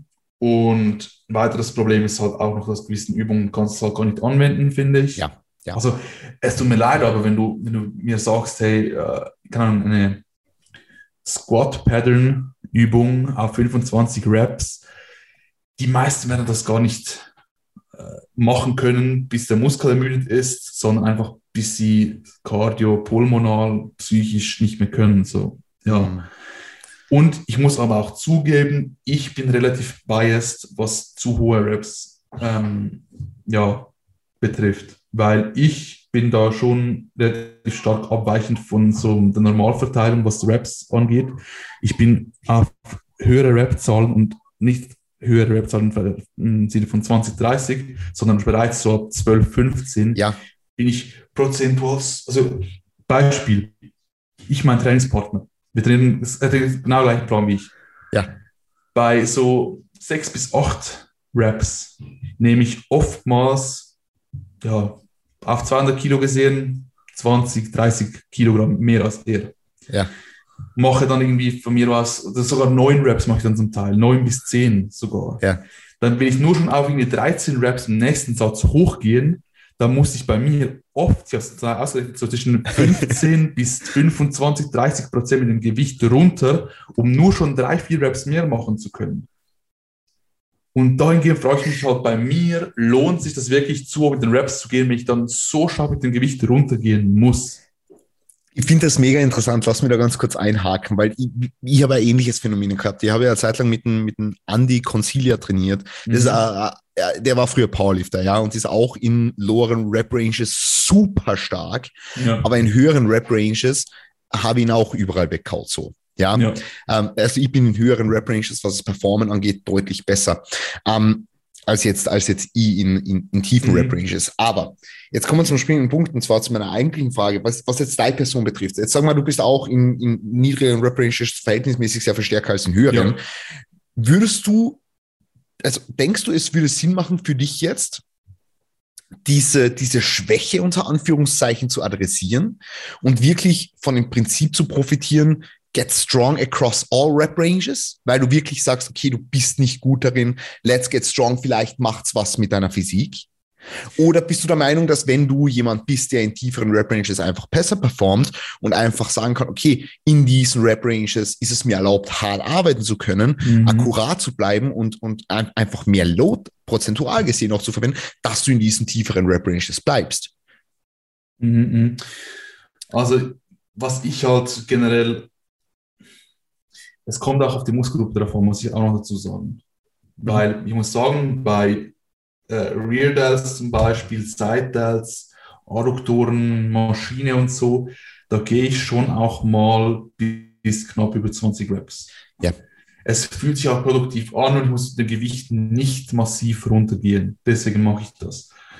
Bei Übungen, wo ich einfach das Gefühl habe, ich muss mit dem Gewicht so stark runtergehen, das kann sich fast gar nicht mehr lohnen, weil wenn du das gesamte, gesamte Workload berechnest, wenn der durch höhere Raps sogar tiefer ist, ja. boah, ich weiß nicht, ob sich das Zeit lohnt. Und zum, um deine Frage zurückzukommen, ich denke, dass es Sinn macht, einen gewissen Teil der Sätze für eine Muskelgruppe auch in einem höheren äh, Rap-Range zu machen, aber immer adaptiert um die Person. Wenn die Person stärker auf tiefe Raps ist, ja. ist es ein prozentual ein kleinerer Anteil und vielleicht geht es ein bisschen wenig weiter, also wenig weit hoch. Sagen wir, wenn jemand hast, der eher so ist wie ich, dann gehst du halt mit, keine Ahnung, auf zehn wöchentliche Sätze gesehen, gehst du halt nur mit zwei Sätzen auf eine Rap-Range von vielleicht 15 bis 20 Während du bei jemandem, der vielleicht auf höhere Raps besser ist, vielleicht sogar drei, vier Sätze von den ja. zehn auf 15 bis 25 machst. So, das verschiebt sich so, wie hoch du wirklich gehst und wie viel davon wirklich in dem Bereich auch machst. Also ich denke, es hat schon ein, ich will einfach, ich will einfach sicher gehen, dass ich nicht komplett ähm, die Vorteile ähm, auslasse, die ich doch, doch potenziell hätte. Aber auch möchte ich nicht jetzt ja, das Ganze möglichst gleichmäßig verteilen, um jede mhm. Rap-Range abzudecken bei jedem. Ja, weil eben, also ganz im Ernst, ich habe das Gefühl, bei alles, was gegen die 30 zugeht, mhm. ich persönlich halt nicht viel davon, aber ich bin halt wirklich auch biased, was das an, an, anbelangt. Ja. Mhm. Also ich denke, es kann bei bestimmten Übungen, bestimmten Muskelgruppen sicherlich ja. Sinn machen. Ja. Ich finde es ganz lustig, weil ich habe letztens mit Valentin, mit Valentin drüber gequatscht. Valentin macht ja gerade so, so ein Ultra-High-Rap-Experiment. Ich weiß nicht, ob du davon ja, gelesen hast auf Instagram. Ja. Er macht auch, auch Hack Squats und so mit wirklich 30 plus Reps äh, und ist, ist sehr, sehr intens und er, er kann es halt da, also er kann ans Muskelversagen trainieren, diese Rep Ranges. Und ich habe letztens mit ihm geredet so und er halt so, ja, also er muss jetzt irgendwas machen, weil mental gesehen ist es einfach so eine Herausforderung, da in diesen Satz reinzugehen. Mhm. Und das, das hast du jetzt vorher schon angesprochen, also einfach diese, diese immens hohe mentale Belastung. Jetzt nimm dir einmal vor, wirklich, du ballerst da einen Satz, Beinpresse oder, oder Hackenschmidt von mir aus auch raus, mit, drei, mit 30 plus Reps kontinuierlich, ohne viele Atempausen, vielleicht ein, zwei Intraset-Pausen und zögerst das Ganze noch weiter raus und machst irgendwie so einen Widowmaker oder so Rest-Pause yeah, raus. Ja. Und, und, und, du weißt es schon, wenn du in den Satz reingehst, also ich, ich stelle mir das schon schwierig vor, als einmal, einmal, ja, schieße ich mir halt ab so. Gut, aber das Woche für Woche für Woche für Woche mm -hmm. Session, so, es ist, stellen wir schon richtig, richtig hart vor ich glaube, ich habe noch zwei Punkte, die auch noch mitspielen in der ganzen Diskussion. Also eine kurze Anekdote, mein Trainingspartner und ich, wir machen zum Beispiel Hexquad in einer Trainingseinheit. Da haben wir zwei schwerere Sätze, so um die mhm. acht Reps und ein Back-Off-Set im Bereich von etwa 12, 13, 14 Reps. So er hasst die schweren. Er sagt, fuck, Alter, nee, heute, Mann, fuck, die schweren ich habe richtig Paranoia davor. Nach den ersten paar Raps geht's vielleicht und so, aber er freut sich dann richtig so, oh, endlich Backoff-Satz, nicht mehr dieses Schwere, ich, ich, ich finde das so schlimm. Und ich das pure Gegenteil, ich so, nein, Backoff-Satz, oh mein Gott, no, bitte nicht. So, dann mache ich den und bin nach dem Backoff-Satz richtig, richtig am Ende, weißt du? Und vor vorhin ging es noch recht gut, obwohl es nur ein paar Raps mehr sind. Und das ist so der, der mentale Faktor, denn ich, ich, würde halt behaupten, dass es auch ein bisschen personabhängig ist. Gewisse Leute finden das sogar easier auf ein bisschen höhere Raps, tendenziell. Ja. Nicht 30, aber vielleicht halt so 15 als ja. auf 8 und andere wieder komplett. Und ich mag das, wenn es sich schwer anfühlt. Ich finde es irgendwie, ich kann mich für weniger Rap kann ich, weniger Raps kann ich auch viel mehr committen, das wirklich auf, auf eine Intensität zu machen, die auch wirklich hoch ist. Das ist ein Punkt. Und der andere Punkt ist auch so, bei vielen Rückenübungen, wenn ich da ja, mich da langsam im Bereich 15 Reps plus ranwage, ich, ich habe ich hab null Gefühl mehr drin. Ich sage nicht, dass das Gefühl voll wichtig ja. ist, aber ich habe einfach so, ich, meine, meine Unterarme beginnen zu brennen, mein Bizeps brennt, ein Rücken spüre ich irgendwie nichts. So, ja. auch bei mir auch Waden im hohen Rap-Range-Bereich. Meine Fußsohlen brennen wie Scheiße, aber ja. in den Waden habe ich nicht mal einen Pump. So, das ist bei mir auch noch so ein Punkt halt. Das ist, äh, ja, ist auch biased. Ich finde, bei gewissen Übungen kann ich, ich kann gar nicht mehr die Übung so richtig machen. Es fühlt sich einfach irgendwie off an. Ja. Ja, also sicherlich. Also, also bestimmte Übungen eignen sich dafür sicher besser, sie auf ein bisschen höhere Rep-Ranges äh, mhm. äh, zu, zu performen als andere, ja. Aber, aber lustig, dass du das ansprichst. Also ich pack das auch gar nicht. Also wenn ich in der Hack reingehe und ich weiß, ich habe dann einen Satz mit vier bis sieben Wiederholungen oder so, kriege ich die Krise. So, also das packe ich gar nicht. Das mag, mag ich überhaupt nicht. Also bei mir ist auch so alles von, von acht bis 15 Reps eigentlich so mein Sweet Spot, wo ich mich gerne aufhalte. Und äh, ah, ja, ist man, 6 bis, 6 bis 10 ist bei mir so Sweet Spot. so sechs Refs in einer Hack, oder? Jetzt sind wir, keine Ahnung, können wir so vor, als würde ich sterben, echt. Also, ist einfach so schwer. äh, ja. ja. gut. Ähm, hast du noch zehn Minuten? Jo. Cool. Äh, ich würde jetzt nämlich noch gerne zwei Sachen, zwei Sachen ansprechen. Kann mich noch erinnern, du hast von mir irgendwann einmal ein Push-Training kommentiert, ähm, wo ich mit einer Frontend-Übung begonnen habe, beziehungsweise mhm. einer OHP. Ähm, ich hatte jetzt nichts mit dem, mit dem Post zu tun, nur ist mir heute irgendwie eingefallen und äh, deswegen jetzt so, ähm, wie stehst du zum Thema Overhead Pressing for Hypertrophy? Also generell in der vertikalen Ebene oder von mir aus einer ultra high incline Ebene zu pressen für die Hypertrophie von irgendwelchen Muskelgruppen, sage ich jetzt mal? ähm, also jetzt, ich sage jetzt nicht ultra high incline, nicht gerade komplett vertikal, ja. aber eine gewisse Overhead Movement für die Frontels. Also das Ding ist halt, ich behaupte halt einfach mal, dass wenn du wirklich das, das Maximum in alle Muskelgruppen rausholen möchtest, dann musst du auch in jeder Muskelgruppe irgendeine Übung machen, diese Muskelgruppe dann auch hauptsächlich trainiert, wo diese Muskelgruppe der limitierende Faktor ist. Klar, du kannst Muskelgruppen auswählen, die nicht so wichtig sind, auch trotzdem gut genug wachsen, aber rein theoretisch, wenn du sagst, ich möchte jeden Muskel maximal hypertrophieren lassen, dann denke ich, brauchst du eine Übung, wo wirklich auch die Frontals der limitierende Faktor darstellen. Dementsprechend brauchst du irgendeine Form von Overhead Pressing dahingehend, weil das einfach viel, eine viel effektivere Übung ist als ähm, Frontheben, meiner Meinung nach. So. Ja. das ist halt der Punkt. Deswegen brauchst du meiner Meinung nach irgendeine Art von Overhead. Wie in klein du jetzt gehst, finde ich relativ ähm, irrelevant wahrscheinlich. Also einfach genug. ja. Wie gehst du mit dem Argument um, wenn die Leute sagen, ja, du stimulierst deine Frontals eh schon so hart durch jegliche Pressing-Varianten in der horizontalen oder, oder leichten Incline-Ebene? Das Ding ist halt, die Frontals sollten zumindest in diesen Übungen wahrscheinlich nicht der limitierende Faktor darstellen. Ja. Und das Ding ist halt, du hast schon eine RP und RIR pro Übung, aber die ist dann nicht auf alle Muskeln gleich verteilt. Wenn, denn wenn Pressing Movement deine Brust der limitierende Faktor ist, dann hat die Brust eine RP 10 gehabt. Ja. Der Rest vielleicht eine RP 8. So. Ja. Ähm, und deswegen denke ich schon, dass es so, ähm, es ist klar, bei vielen, ich glaube, ich habe auch eine Zeit lang gar kein Overhead mehr drin gehabt. Ja. Es ist so, meine, meine vorderen Delts sind jetzt nicht atrophiert, aber es ging halt nicht so vorwärts, wie es hätte sein können. Also ich denke, mhm. du brauchst irgendeine Du brauchst irgendeine Übung, wo die Frontdelts, ähm, ja, kommt halt irgendwie davon, halt, wo, von, wo, von wo wir kommen, also von welchem Niveau wir sprechen. Wenn du einen Anfänger hast, der nur eine Woche trainiert, dann würde ich dem lieber irgendeine Incline-Presse geben, als eine wirklich ja. richtig Overhead-Press. Das ist, ja. ist immer eine Ermessensfrage. Auch wenn der Fokus halt, wenn die Frontheads eh schon saugut sind und die gar nicht mehr maximal verbessern möchtest, dann brauchst du auch kein Overhead.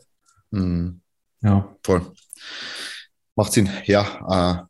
Äh, ist, ist, ist, ist teile eigentlich so deine, deine Vorstellung. Mhm. Ja, na cool. Ähm, und über ein Thema haben wir letztens auch noch geschrieben. Ähm, und zwar das Thema mit der verkürzten Gelähtenposition. Und, und da ich das jetzt vielleicht nur über das reden, aber jetzt haben wir auch andere Achso, nein, du, du, du, genau, wir reden nur über das. Achso, ja, stimmt. Äh, wer, Hauptsächlich über das, nicht nur, aber. Ja, ja. ja voll. Ähm, na, es ist, es ist ein, ein richtig, richtig, richtig interessantes Thema. Und ich glaube so, boah, das, das ist jetzt so die letzten eineinhalb Jahre irgendwie so in den Vordergrund gerückt, so dass man wirklich sagt, okay, Bicing Shortened Range, Bicing Lengthened Range und keine Ahnung was, ja. Ähm, und das ist ja mega interessant, also man kann sich ja wirklich sehr, sehr cool damit auseinandersetzen aus einer biomechanischen Sicht und aus einer Trainings- und Programming-Perspektive. Ja. Ähm, wir haben in die Kommentare ein bisschen drüber geschrieben und äh, du warst jetzt, also, also ich glaube, wir sind uns einig, dass die Stimulation der Hypertrophie am zuträglichsten ist, ist die der, der, der Muskulatur in der eher gedehnteren Position. Ja, mhm. einfach auch mit dem, mit dem, mit dem äh, Herantragen von Muskelschäden etc. pp. Aber wie oder implementierst du derzeit bewusst die Stimulation von unterschiedlichen Ranges in deinem eigenen Programming und in dem Programming deiner KlientInnen? Äh, wenn ja, wie? Wenn nein, warum nicht? Also Programm meiner Klienten auf jeden Fall habe ich das drin, dass ich schon schaue, dass von pro Muskelgruppe ein bisschen verschieden. Es muss nicht immer eine Längs- und immer eine Short und immer eine Mid-Range-Übung dabei haben. Zum Beispiel hast du auch nur eine Übung pro Mus für eine Muskelgruppe in einer Woche drin.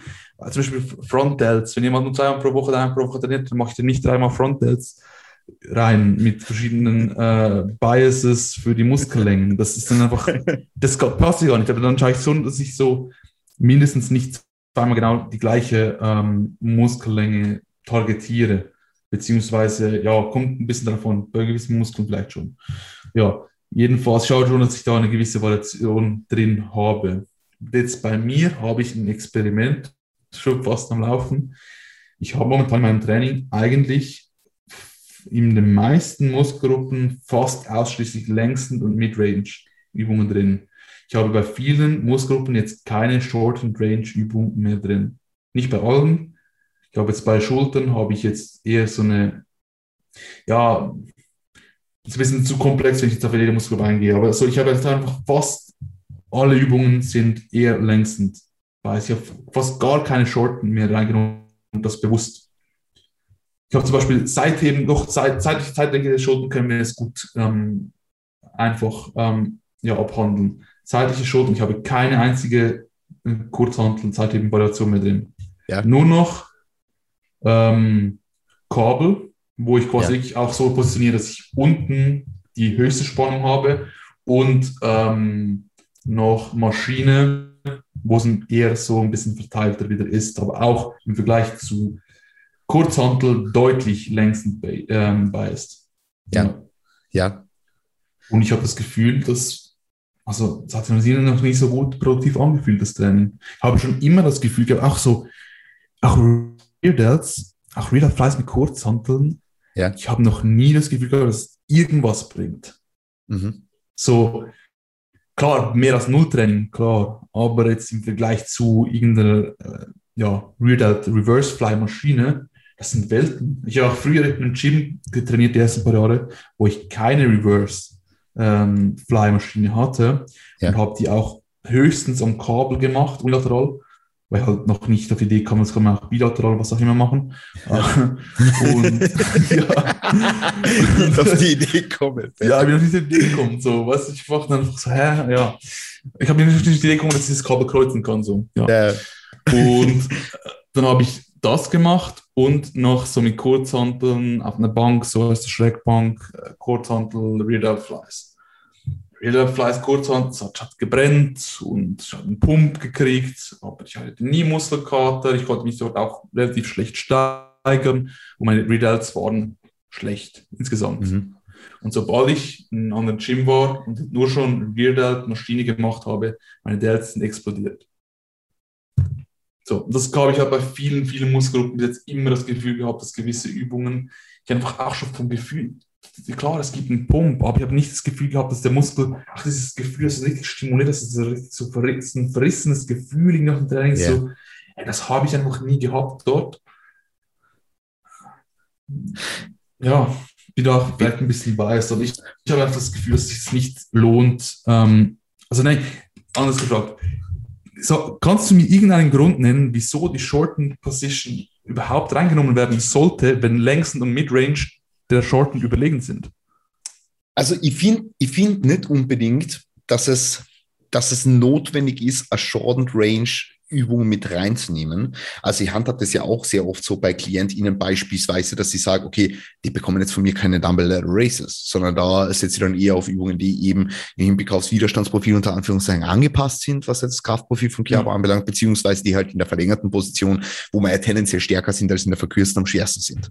Ja, mhm. aber ich denke schon, dass jetzt, jetzt nehmen wir mal, nehmen wir mal nehmen wir mal die Brustmuskulatur, weil das war ja auch der Punkt, wo wir, glaube ich, im Post drüber geschrieben haben. Ja? ja.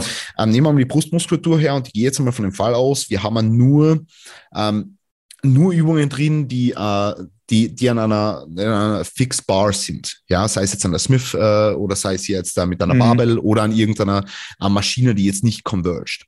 Ja. Ich denke schon, dass es hier in dieser in, also in, im Sinne von der Übungsauswahl, wie ich sie jetzt gerade gesagt habe, Sinn machen kann, dass man diesen, diesen, diesen, diese letzten paar Grade der horizontalen Adduktion mit in die Bewegung mit einbezieht. Dass sie jetzt keine Übung braucht, die in dieser Position ordentlich belädt. Ja, äh, das, das, also das, das finde ich jetzt schon. Also ich brauche da jetzt nicht unbedingt einen Fly, der in der Short Range am, am schwersten ist.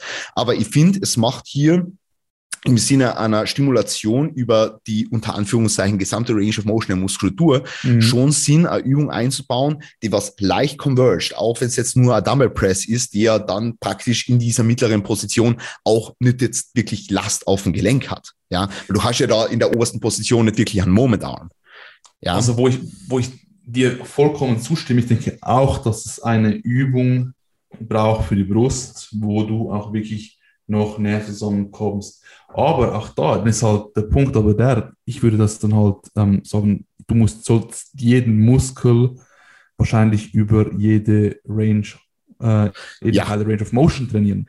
Ja. Das erreichst du damit, aber du kannst ja theoretisch auch ähm, ja, ein Setup machen beim Kabel, wo trotzdem, also wenn du halt äh, Kabelfleiß machst für die, für die Brust, wenn du genügend weit nach vorne stehst, hast du auch schon fast eine, eine Ja. senkrechten Winkel zwischen Arm und Kabel. Sprich, auch dort ist die längsten Position die schwierigste und auch dort convergest du aber trotzdem. Ich denke, es ist oftmals, wenn dann so, dass halt Übungen, bei denen du halt noch einen Teil der Range of Motion drin hast, den du sonst nicht drin hast, eher ein bisschen weniger längstend biased vielleicht sind. Zum Beispiel eben Mhm. halt alle, alle Barbell Presses eigentlich sind äh, halt längstend biased. Ja.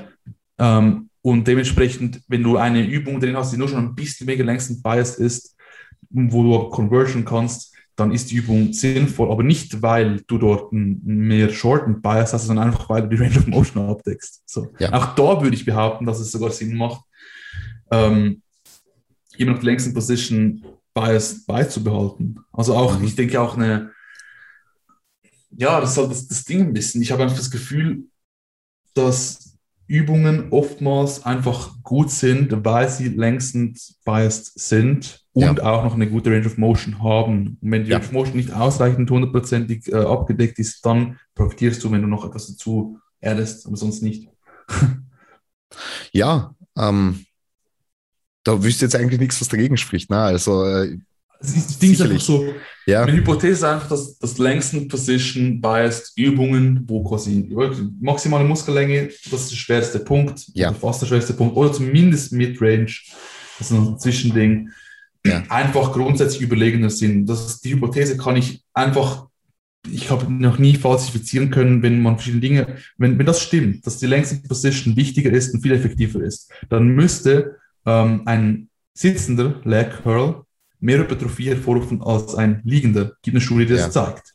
Wenn Ja. das stimmen würde, dann müsste die untere Range of Motion eines ähm, Leg einer Leg Extension Maschine besser Ja. sein als die obere oder sogar die gesamte Rep. Das ist Ja. in der Studie auch der Fall. So, Ja. ich, ich kann, es ist für mich, wenn unter der Prämisse, dass längsten einfach immer besser ist, erklärt sich auch nur schon Dinge wie die Studie, die so viel Aufruf verursacht hat mit irgendwie äh, Hip Thrust versus Squat. ja, ja, ja, ja. Beim Squat hast du auch die Glutes in den längsten äh, Position mehr und bei den Hip Thrust nicht. Und, und siehe da, auch da war der Squat ja für mehr Hypertrophie verantwortlich. So, ich finde einfach keine einzige ähm, Argument, kein einziges Argument, auch mechanistisch gesehen, Ja. bis jetzt dafür, dass Shortened überhaupt drin sein muss. Klar, man kann es machen, aber ich sehe keinen inhärenten Vorteil von Shorten. Und wenn Shorten keinen Vorteil hat und längstens immer überlegen ist, ist einfach die Frage, was ich unklar darüber bin, was für mich relativ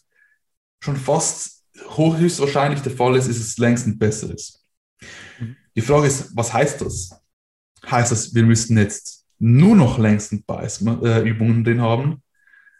Oder sollten wir trotzdem irgendwie noch Midrange dabei haben? Oder auch sogar noch Shortened? Und wenn dann ja, wieso? Ja. Das Einzige, was ich, sorry, dass ich unterbreche, das Einzige, was Ja, ich ja. mir überlegt habe, die einzige Begründung, die ich mir ausdenken konnte, wieso shortened, ist, ähm, was ist den Faden verloren, verdammt. ähm, Mit Muscle Image vielleicht? nein, also, fuck, jetzt habe ich gerade den Faden verloren. Wieso shortened? Ja, Metabolic. Stress als, als Pathway? Nee, ich, ich, jetzt habe ich es wieder. Ähm, weil längstens Position Bias führt zu mehr Muscle Damage. Genau. Und dann denke ich, dass die Kombination vielleicht von Übungen, die weniger Damage verursachen, Ja. mit Übungen, die mehr Damage verursachen, insgesamt einen größeren Gesamtstimulus Genau, das wollte ich, das sagen, ja. Voll. bei schlussendlich gleicher, ähm, ja, oder weniger verhältnismäßig gesehen, ähm, ja, Sch- Muskelschäden. Genau. Aber dann sehe ich auch so den Punkt halt, dann würde ich aber eher einfach Midrange und, und längstend kombinieren, hauptsächlich. Die, die, die Frage ist, was führt zu mehr Hypertrophie? Alleiniger, alleiniges Nutzen von der Lengthened und der Midrange oder eben eventuell erlaubt dir das zusätzliche Hinzufügen von Short- Range-Übungen auch mehr, Akkumul also mehr Volumen über einen bestimmten Zeitraum X zu akkumulieren, ohne zu viel Fatigue anzuhäufen, weil Muscle Damage erzeugt ja auch lokal und dann in weiterer Folge je nach Übung natürlich ja RDL ist ja Length genau. Position und dann erzeugt auch mehr Fatigue so. Ja, ähm, ob das dann nicht Sinn machen würde, trotzdem hier und der Short Position Übungen zu integrieren, um einfach diesen, einerseits vielleicht so diesen, diesen Metabolic Stress Pathway noch zusätzlich zu nutzen, ja. aber eben auch zu sagen, okay, ich habe vielleicht Übungen drin, die was nicht so viel Fatigue anhäufen, und erlauben mir demnach auch mehr Volumen zu akkumulieren. Es ist ein, ein super schwieriges Thema, aber da, da gibt es ja jetzt so in, in den nuancierten Bereich auch keine Evidenz so gesehen. Ist ja, das ist eben das, das Ding ist halt auch, wenn das so ist, dass das, meine, das, wovon wir reden, ist ja prinzipiell so das Stimulus-to-Fatigue-Ratio. Ja. Und der Stimulus auf Balance ist am höchsten, aber auf die Fatigue ist am höchsten. Fatigue im Sinne von ja. Muscle Damage. Also eigentlich ist Stimulus-to-Damage-Ratio Neuer Begriff, ey. der Janis Gara. Damage Ratio. Stimulus to Damage Ratio. Chris und Janis erfinden neue Begriffe, ja. Wenn man das anschaut, ich weiß auch dann, ist das Stimulus to Damage Ratio, das verwenden wir jetzt tatsächlich wirklich so viel anders von längsten oder längsten zu shorten, dass sich es rechtfertigt, das eine oder das andere äh, mit reinnehmen zu müssen, schon fast. I don't know. Ehrlich gesagt, die Implikationen sind mir, sind mir unklar. Was für mich relativ klar ist, dass es wahrscheinlich längst besser ist. Ja, also wenn jetzt, jetzt, ja. ja. Entschuldigung. Nein, sorry. Die Frage ist wirklich nur eigentlich, so haben wir noch einen Benefit von weniger, einen besseren Stimulus zu Damage Ratio Übungen dazu adden? Haben wir noch einen Vorteil? ja oder nein? Das ist die Frage, die sich mir die ganze Zeit stellt. Weil ich sehe keinen inhärenten Grund sonst, dass Shortened irgendeinen inhärenten Benefit hat, die längst nicht hat. Höchstens eine geringere Kost, sage ich mal. Weil, mhm. ja, längstens hast du Mechanical, das, ich weiß auch nicht, ich habe einfach das Gefühl, dass das, und auch noch ein weiterer Punkt übrigens, wenn längstens besser ist, wieso machen wir nicht nur Partials bei zum Beispiel Squats? Wäre das wäre voll, folglich, wenn längstens so viel besser wäre und ich schon alles, was nicht maximal längsten Bias ist, nie lohnt, dann müsstest du eigentlich bei Squats nur noch Partials machen.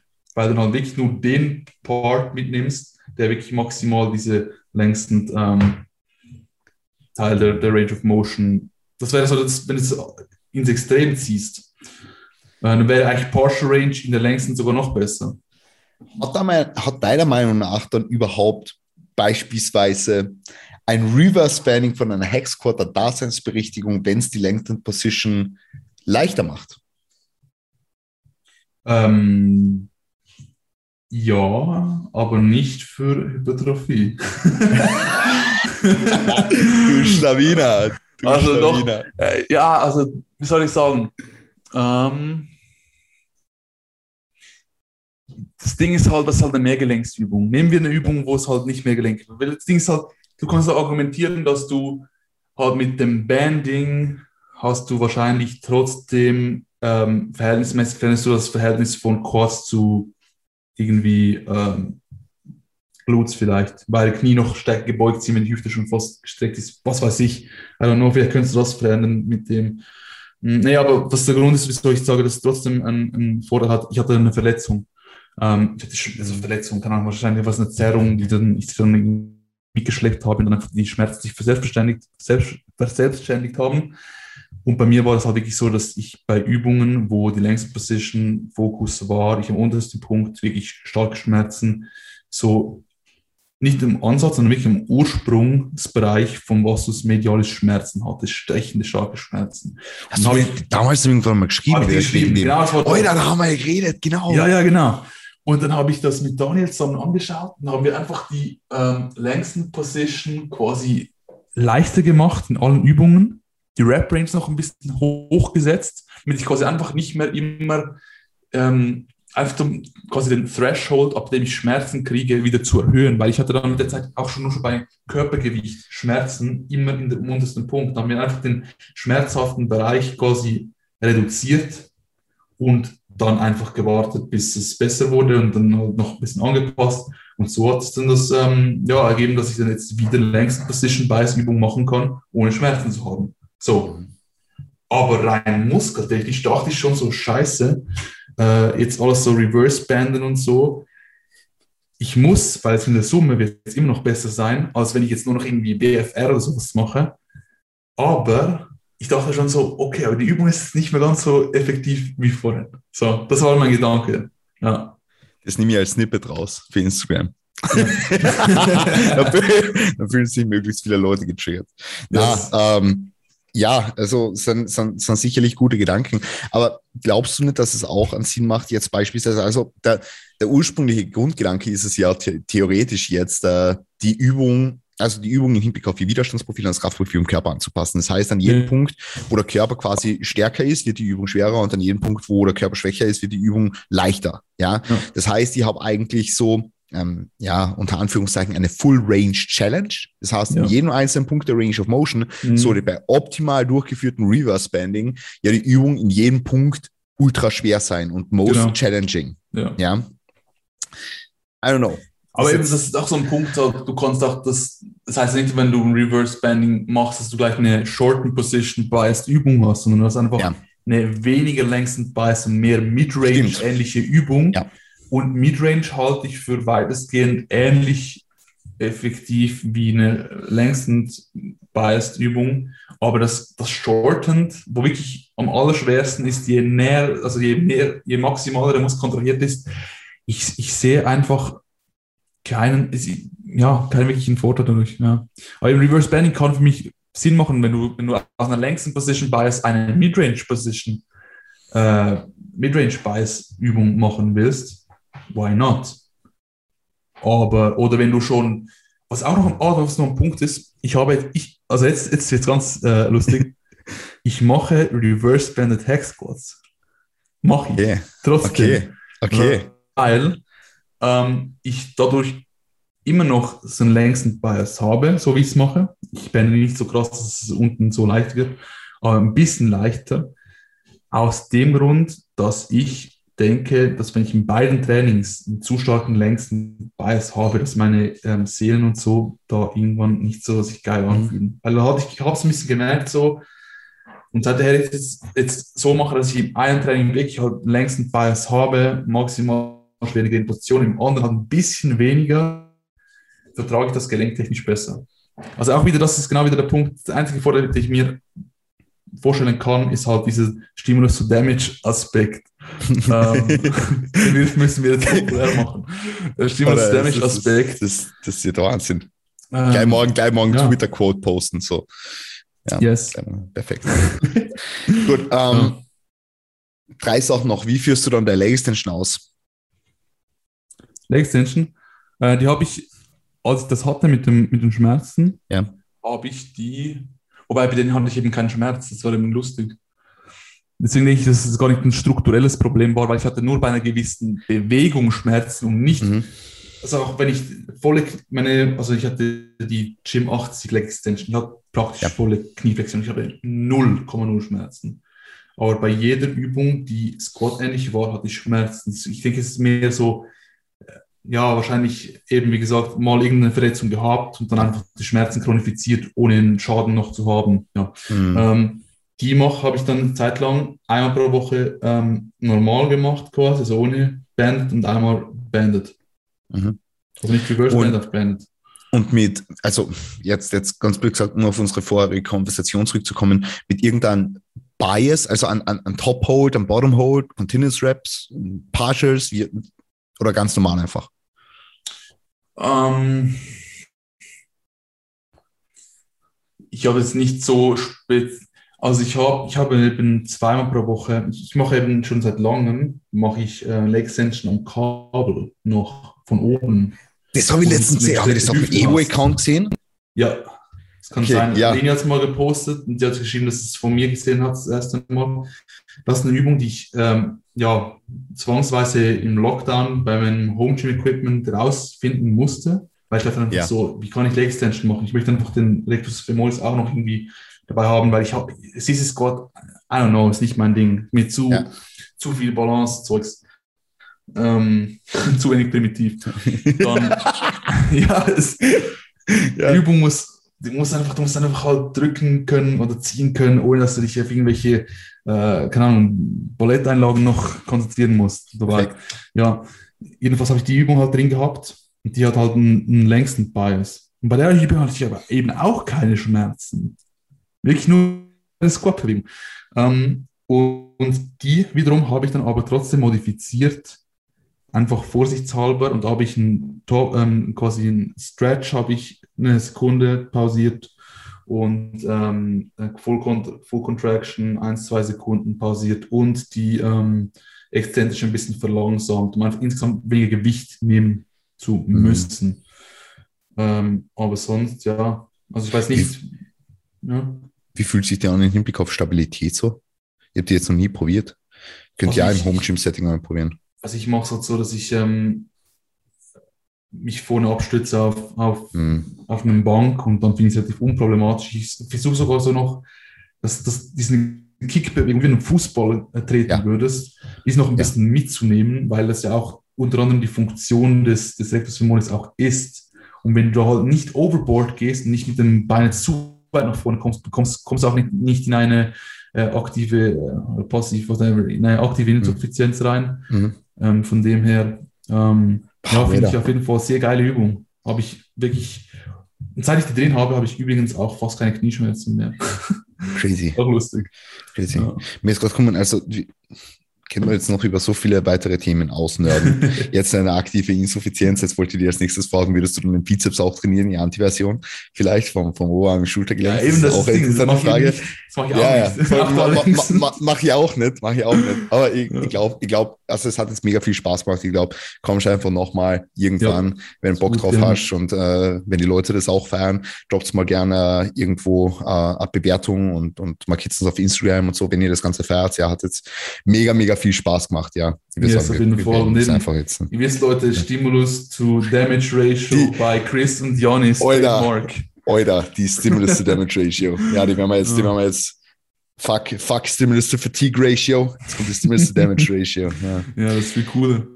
Voll. Ja. Mal, hey, Janis, danke für deine Zeit. Echt, ich weiß es ja, hart zu schätzen. War eine coole Konversation. Auf jeden Fall Spaß gemacht. Und gerne wieder. Ja, ja, können wir gerne wieder machen. Also wie gesagt, wenn es die Leute freut und sonst, sonst machen wir es privat für uns.